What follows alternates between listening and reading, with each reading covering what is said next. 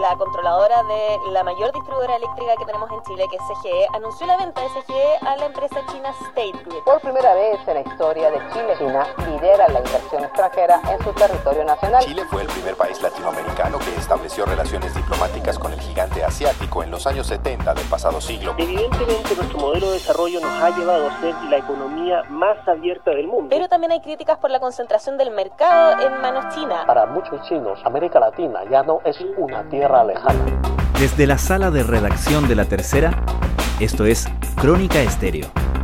Cada historia tiene un sonido. Soy Francisco Aravena. Bienvenidos.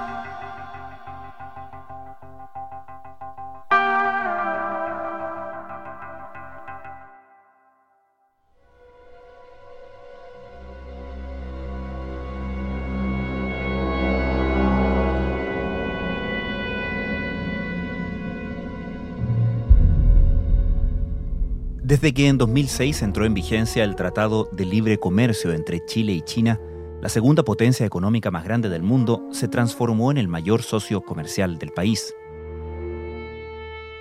No solo se trata del principal consumidor de cobre del mundo y en un destino prioritario para otros exportadores importantes de nuestra economía. Además, en los últimos años se ha convertido en la principal fuente de inversión extranjera en Chile.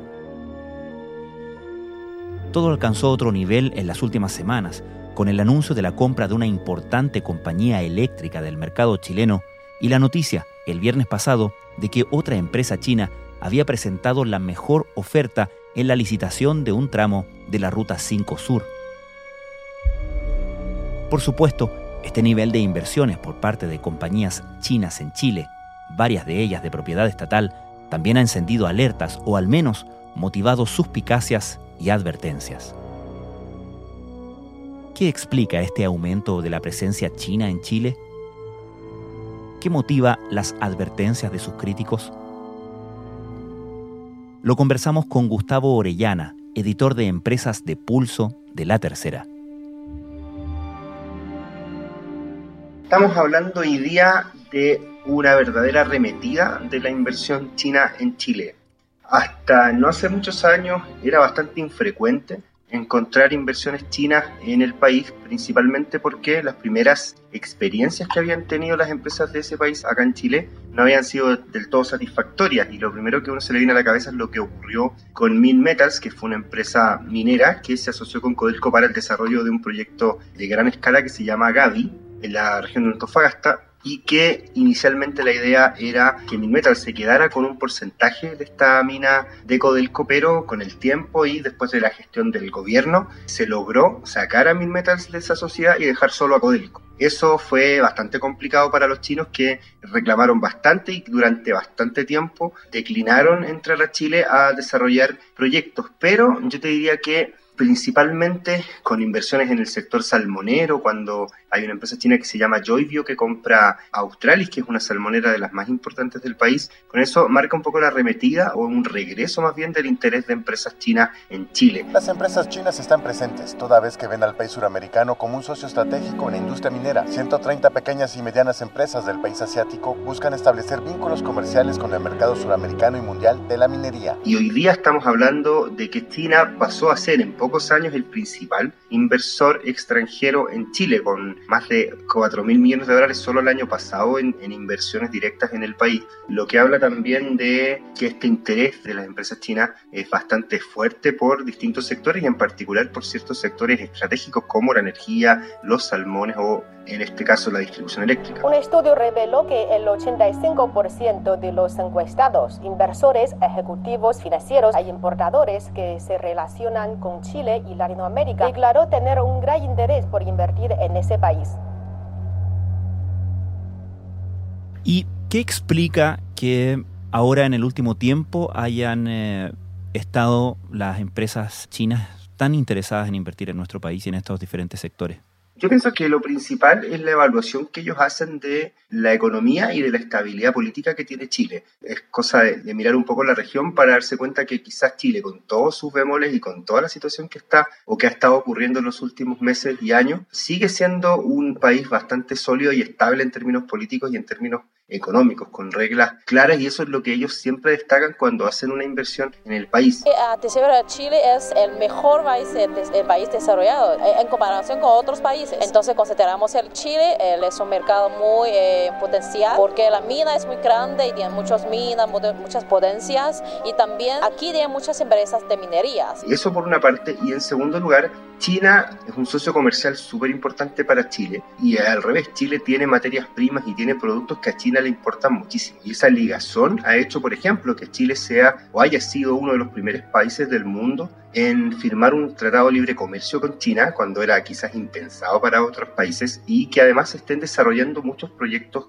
que tengan que ver con la conexión chilena con Asia. Estoy pensando, por ejemplo, en los cables de fibra óptica transpacífico que están diseñados para conectar en materia de redes a Chile con Asia y que es algo en lo que China ha puesto mucho interés. Entonces yo te diría que son tres cosas. Por una parte, la histórica relación comercial que tiene Chile con China. Por un segundo lugar, la situación de estabilidad política y económica que muestra Chile, las reglas claras. Y en tercer lugar, la posición geoestratégica que tiene Chile y la conexión con Asia, que son países que están muy lejos, pero si uno piensa, mira el mapa y el océano, digamos, es la puerta de entrada hacia América Latina que tiene China, Chile. Hace 10 años todavía no había tantos éxitos de las relaciones entre China y América Latina, pero hoy en día China como tiene una actitud más abierta y los países latinoamericanos también están beneficiados de los intercambios con China. Y además Chile ha desarrollado una estrategia bastante sostenida a lo largo de diferentes gobiernos para ir atrayendo la inversión china, ¿correcto? Claro, también hay un, todo un trabajo que ha hecho esta oficina de agencia de la promoción para las inversiones que ha buscado también atraer inversiones chinas a Chile. Se han desarrollado varias giras empresariales, incluso presidenciales hacia ese país, pensando también en atraer capital chino al país. Recordemos además que China no es que esté invirtiendo solamente en Chile, China está invirtiendo en muchos países del mundo, está invirtiendo en África, está invirtiendo incluso en Estados Unidos hasta antes de la guerra comercial estaba invirtiendo muy fuerte en ese país. Entonces, quizás por una cosa de lógica, después de esta idea china de, abrirse al mundo, de ir a buscar nuevos lugares para invertir y para desarrollar negocios, haya surgido Chile con una idea quizás lógica, pensando en, como te decía, la puerta de entrada hacia América Latina. Chile no repara en gastos para que el mandatario chino se sienta como en casa. Su visita es preámbulo de importantes negocios e inversiones. Las relaciones entre ambos países son buenas desde antaño. Chile fue el primer país latinoamericano que estableció relaciones diplomáticas con el gigante asiático en los años 70 del pasado siglo. En 2006 entró en vigor un acuerdo de libre comercio entre ambos países. En ese sentido, el patrón de inversiones chinas es coherente con lo que ha sucedido en el resto del mundo, ¿no? Este plan eh, de, de expansión de la economía y de toma de posiciones estratégicas en sectores muy importantes para la economía china que ha empujado con gran eh, resolución y energía el gobierno de Xi Jinping. Exactamente. Hoy día además China está financiando muchos proyectos de inversión en el mundo y principalmente en economías más subdesarrolladas, eh, donde derechamente está prestando plata, está prestando recursos, está financiando proyectos. Es parte de esta idea que tiene China o que tuvo, como tú dices, el gobierno chino de salir al mundo y de intentar también buscar socios y empresas que también puedan, o países más bien, que puedan apoyar a China o, buscar que parte de esta relación comercial también sea de cierto modo una relación política, pensando también en el rol que tiene China a nivel mundial o a nivel de competencia de la mayor economía del mundo, que es Estados Unidos. Entonces, en esta especie de equilibrio de poder a nivel mundial que se da entre China y Estados Unidos. Si la guerra comercial entre Estados Unidos y China empeora, más de 30 millones de personas de todo el mundo podrían caer en la pobreza. Este es el peor escenario según el Banco Mundial a finales de 2019, un año en el que las tensiones llevaron a una guerra comercial sin precedentes. El FMI afirma que serán los más débiles los que paguen las consecuencias. Una de las estrategias que ha buscado China, pensando en que todo el desarrollo quizás militar, el desarrollo diplomático lo ha ganado Estados Unidos, pero China ha buscado como herramienta, ha usado como herramienta la situación comercial. Primero comprando muchas materias primas. Recordemos que China es el principal comprador de materias primas chilenas, es el principal consumidor de cobre, que además es el principal producto de exportación que tiene Chile.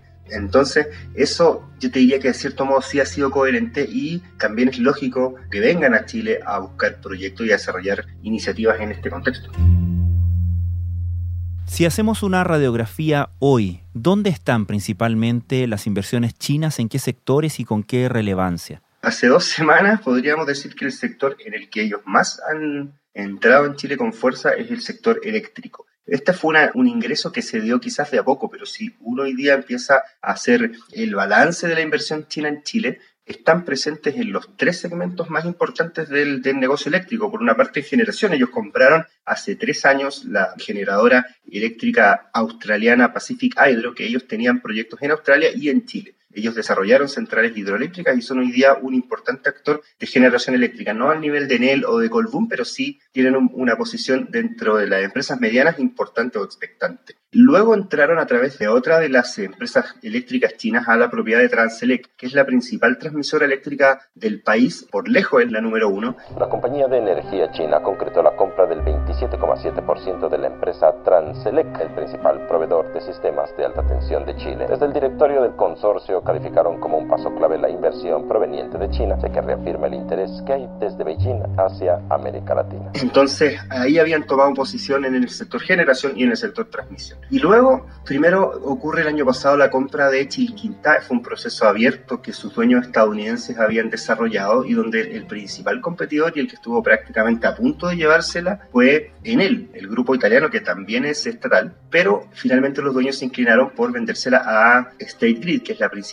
distribuidora eléctrica del mundo y que además es empresa estatal china. Para hacernos una idea, State Grid abastece a más de mil millones de personas de, electricidad, o sea, estamos hablando de un porcentaje muy importante de la población mundial que es atendida por esta empresa china State Grid. Lo que más llamó la atención cuando fue ese negocio fue el precio que pagaron. Estábamos hablando de cerca de 2.300 millones de dólares por una distribuidora que es importante, pero está muy lejos de ser una CGE o una Enel en Chile. Y hasta, hace, como te digo, hace dos semanas se sella la compra de CGE por parte de State Grid, lo que le da más de la mitad de los clientes de distribución en Chile. Y ahí donde uno puede decir, haciendo ese balance que te decía al comienzo, están en generación, son el principal actor en transmisión y van a ser el principal actor de la distribución. Entonces hoy día podemos decir que la electricidad en Chile depende en gran medida de las decisiones que se toman en China. Vaya la controladora de la mayor distribuidora eléctrica que tenemos en Chile, que es CGE, anunció la venta de CGE a la empresa china State Grid. Todavía falta el visto bueno de la Fiscalía Nacional Económica, que tiene que analizar esta operación porque el holding dueño de State Grid tendría participación en, el mercado de la transmisión y eso en Chile está prohibido tener estas participaciones cruzadas. Pero también hay críticas por la concentración del mercado en manos chinas.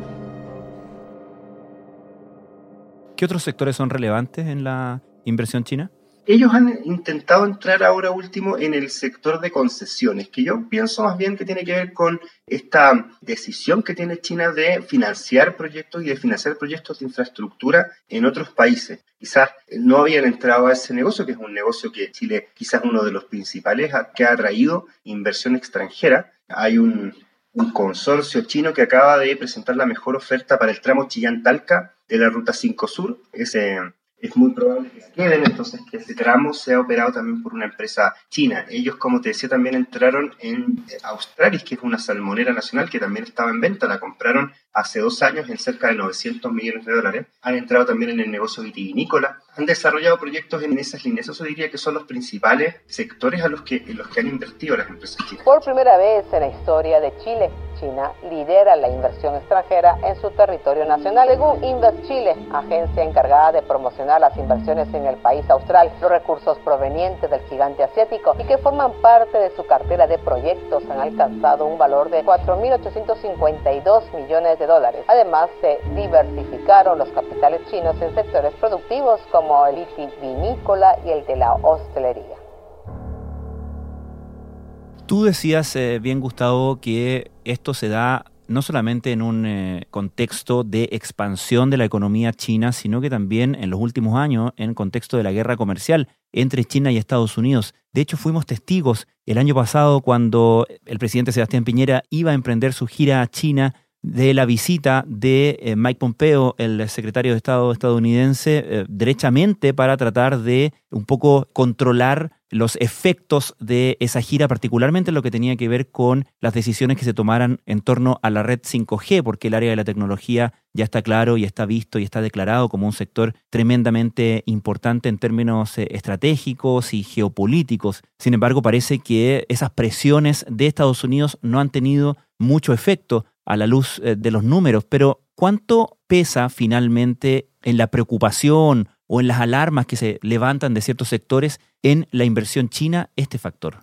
Es bastante relevante y en la reciente licitación de espectro para el desarrollo del servicio 5G en Chile, una de las cosas que quizás se esperaba era que alguna empresa china presentara una oferta, lo que significaba entrar de frentón a, ser un operador del negocio de telefonía móvil en Chile. Pero no pasó, a cambio de eso entró una empresa finlandesa que era un actor bastante inesperado pero si uno conversa con gente del sector telecomunicaciones, ellos lo que dicen es que cuidado, porque China no está tan interesado en operar el servicio de 5G en Chile como si lo está de proveer los servicios de redes internacionales y de los enlaces internacionales con Chile. Eso sí les interesa mucho más a los chinos. Y eso también ha sido motivo de preocupación. Durante esta licitación hubo muchas presiones y hubo llamados quizás desde, desde Estados Unidos preguntando por esta situación. Y de hecho en, en, países como Inglaterra se prohibió derechamente que empresas mm. chinas participaran porque consideraron que era muy estratégico el negocio de telecomunicaciones. Pero ser una compañía china le ha salido caro a la gigante tecnológica. Huawei es acusada de trabajar para el gobierno de Beijing. Yo pienso que sí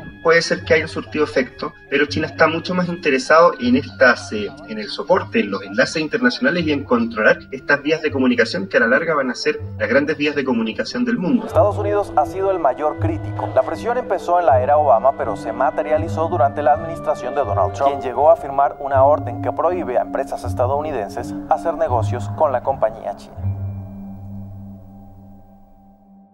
Concretamente, entiendo que la Fiscalía Nacional Económica va a analizar la operación particularmente de la venta de CGE y han habido voces desde el mundo político derechamente levantando advertencias, ¿no? Hay mucha preocupación desde el mundo político por esto y de hecho para este martes están invitados el ministro del Interior y el ministro de Defensa para hablar de los eventuales riesgos geopolíticos que tenga esta entrada de State Grid a Chile y esta entrada masiva de empresas asiáticas al país. En el análisis que hizo la Fiscalía Nacional Económica el año pasado de la operación entre State Grid, la compra de Chilquinta por parte de State Grid, una de las conclusiones relevantes de los informes que hace la Fiscalía Nacional Económica es que no solo analiza quién es la empresa, que está comprando este activo, sino que además quién es la dueña de esa empresa que está comprando los activos. Y si uno mira la malla societaria estas empresas estatales chinas, todas llegan hasta un último eslabón que se llama SASAC, que es como la mm, Autoridad Nacional de las Empresas Estatales Chinas. Y en este SASAC hay cientos de empresas y varias de esas están conectadas entre sí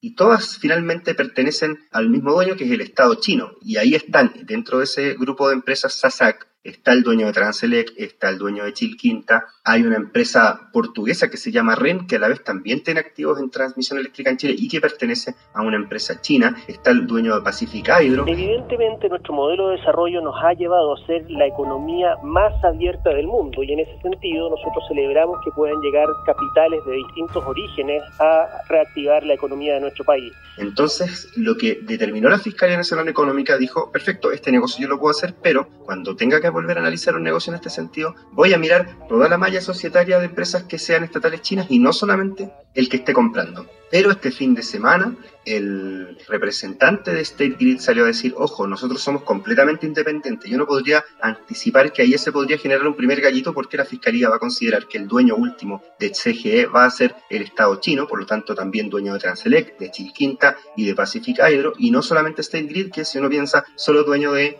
Chilquinta. Ahora, evidentemente hay una diferencia cuando ese capital es de origen privado a cuando puede ser de origen también estatal, y ahí hay diferencias por cuanto aquí hay consideraciones que son geopolíticas, que la llamada a poder analizar eso en detalle en la Fiscalía Nacional Económica y eso es lo que está haciendo en estos momentos. Pero ahí el, mayor problema, pienso yo, ¿cómo le dices que no a los chinos? Porque es mm. diferente decirle que no a una empresa más pequeña o a un privado que a un Estado que además es el principal comprador de mercancías chilenas, de las exportaciones chilenas, del cobre chileno. Además, en, momentos en que lo que más necesita Chile van a ser divisas por todo el déficit que va a generar esta pandemia, uno pensaría ahí, van a ser capaces, por más que consideren que acá hay una falta de la libre competencia, de decirle que no a los chinos. Yo creo que es un tema muy difícil y por eso se está levantando también tanta preocupación desde el mundo político.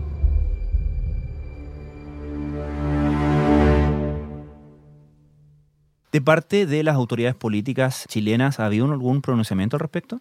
Hasta ahora han hablado solo el ministro de Energía, que dijo que esta compra, porque además la calificó de eventual, porque efectivamente mientras la Fiscalía Nacional Económica no le dé el visto bueno, esta compra sigue siendo un anuncio y no una compra efectiva. Él consideraba que era positivo que llegaran inversiones chinas al país, que ha sido un poco la, versión que ha tenido el gobierno, pero la sensación de preocupación ha venido más del Congreso que del gobierno mismo. Pero hay un tema que se está levantando y que es los sectores estratégicos, que en Chile es algo que a lo mejor habíamos hablado poco, quizás del litio que era estratégico, pero hay países donde se prohíbe que haya empresas estatales de otro país invirtiendo en sectores estratégicos, como de hecho la energía. Y si uno piensa hoy día, los dos principales actores de distribución eléctrica, por un lado CGE, que va a pertenecer a la estatal china State Grid, y por otro lado Enel, que pertenece a la estatal italiana Enel, estamos hablando que el sector eléctrico o distribución eléctrico chileno va a ser mayoritariamente estatal, pero mm. estatal extranjero.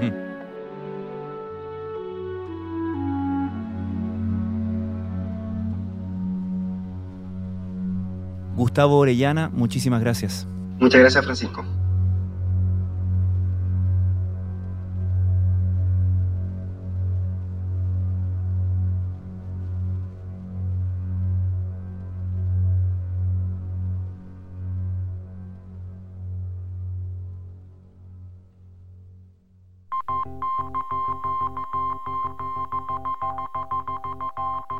Crónica Estéreo es un podcast de la tercera.